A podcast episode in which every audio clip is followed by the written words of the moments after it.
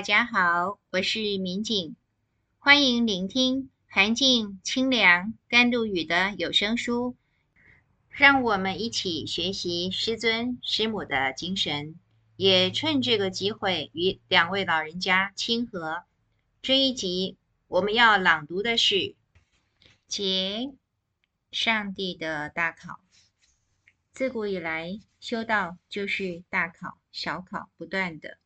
或是才考，或是色考，总之，人人领了天命来到人间，天上断然会轻易放过，总得一考再考，确定所托无误，这才放心交付使命。涵静老人是师尊上华山后的道号，此前他给自己起的另一个号是三不老人，三不展开。是富贵不能淫，贫贱不能移，威武不能屈。他自己曾对弟子解释：女人不贞是失节，男人因为富贵、贫贱、威武而变节，同样是失节。饿死是小，失节是大，未必如刻板印象，只是针对女性量身定做。年少丧父，经历过困穷的成长岁月，二十来岁便得意官场，一生兼两官，摆在烟酒公卖局长前白花花的银子，没能让他动心。做了财政局长，应酬场合少不了千娇百媚的莺莺燕燕，他依然轻骑过关。结果云龙至圣转达的天命。准备辞官上华山，他一通电报打给顶头上司财政部长孔祥熙，先谢过三年前恩准他调职西安，而后便是请辞现职，抛却官职，少了公家薪俸的澳元，一家生计从此失去依靠。他却说自己是有备而来，他的有备。就是准备变卖西行时从上海带来的所有家当，家当分列等级：第一步，变卖夫人及小孩的金器首饰；第二，卖他自己的昂贵衣物；第三，卖古董书画；第四，卖价值不菲的木家具。然后呢？如果全部家当典当完毕，国难。仍然未了呢。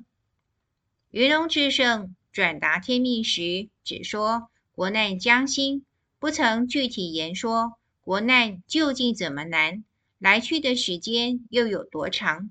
他扪心自问：既然绝对信仰上帝，上帝颁布天命，他照做就是。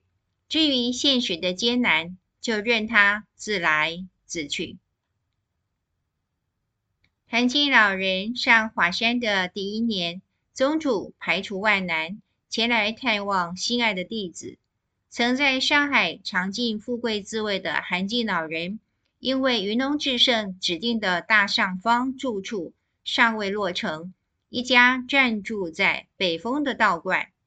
宗主看得万分不舍，曾经询问弟子，可有意随同他转往黄山修行。涵静老人谢过宗主，以天命在身婉拒，仍然坚持留守华山。宗主目睹的山居生活究竟如何，让他心生不忍。明知华山是天命所终，偏要提出迁移黄山的建议。饮水、用水，或者仰赖平日蓄积的雨水，或者就从山下。一担一担挑上来，上个厕所得翻一座山坡，或是下一个山头。一天仅有早晚两餐，日常主食是杂粮或成的窝窝头。访客馈赠的罐头被视为无上的珍馐，通常是留着待客。用电一概全无，用的是油灯。入夜后只能早早上床睡觉。后来胡宗南将军部下常有人上山拜访，偶尔送个洋蜡烛，等同天大的赠礼。四个小孩偷偷在夜里点起一根，围着烛火讲故事，兴奋得不得了。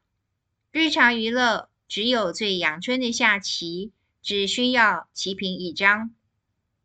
韩静老人本身喜欢下围棋，小孩喜欢下军棋，也下西洋棋。四子维刚的年纪最小，下棋的本领倒是最大。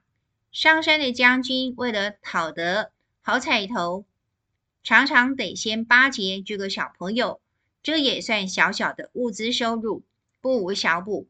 求他高抬贵手，免得上山输了棋，下山会打败仗。上帝交付他守护中华的天命。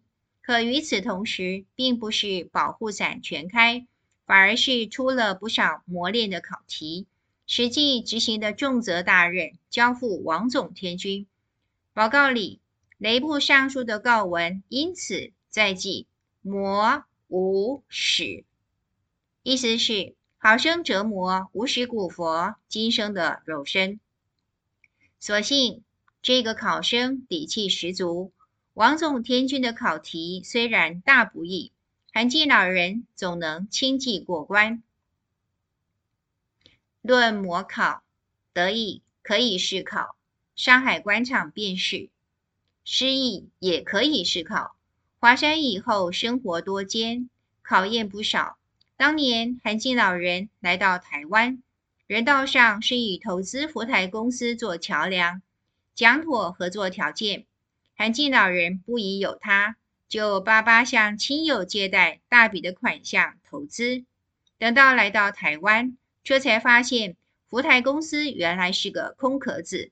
更糟的是，这个空壳并不是真空，而是层层叠叠、高筑的债台。